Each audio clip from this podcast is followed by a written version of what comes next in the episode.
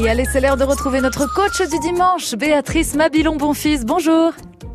Bonjour Ségolène, bonjour à tous. Alors aujourd'hui, qu'est-ce qui fait bouger le monde, Béatrice?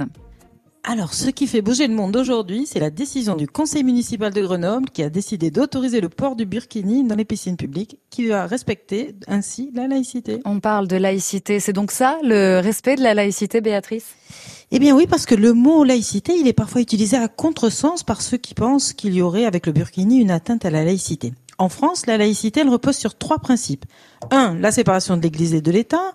Deux, l'égalité des citoyens devant la loi, quelles que soient leurs croyances. Et trois, le respect de toutes les croyances. Mm. Et puis la Convention européenne des droits de l'homme, elle précise même que toute personne, évidemment, a le droit à la liberté de pensée, de conscience et de religion, mais aussi la liberté de manifester sa religion, écoutez bien, ou sa conviction, individuellement ou collectivement, en public ou en privé, c'est son article 9. Donc l'autorisation du port du burkini dans les piscines, espace public, ne contrevient en rien au principe de la laïcité. Et d'où vient alors cette erreur d'interprétation alors le respect de toutes les croyances est opposé à l'interdiction du burkini. C'est ça la laïcité. Parce que dans une démocratie libérale comme la nôtre, on ne peut pas interdire in abstracto la manifestation d'opinions ou de choix vestimentaires, qu'ils soient d'ailleurs motivés ou non par un choix religieux, tant qu'il n'y a pas atteinte à l'ordre public. Et s'il y a atteinte à l'ordre public, alors il faut le prouver.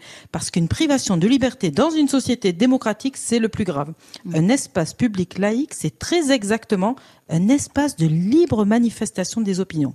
Relire au moins la loi de 1905 et les travaux d'Aristide Briand, ce ne serait pas inutile. Mais le burkini, c'est pas la marque d'une islamisation de notre société?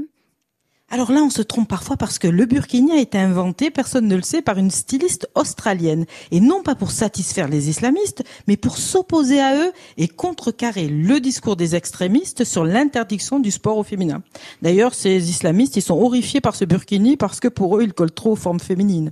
Le politologue Raphaël Liogé résume cela en une formule très intéressante. Il dit, le burkini n'est pas le signe de l'islamisation de la laïcité, mais celui de la laïcisation de l'islam.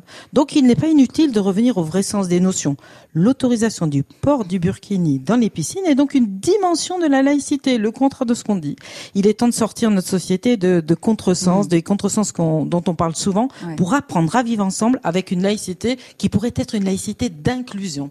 Merci beaucoup Béatrice Mabilon-Bonfils pour euh, ce retour sur ce respect de la laïcité. C'était important euh, d'en parler ce matin dans le laboratoire du bonheur de France Bleu Paris. Il est 11h05, bienvenue.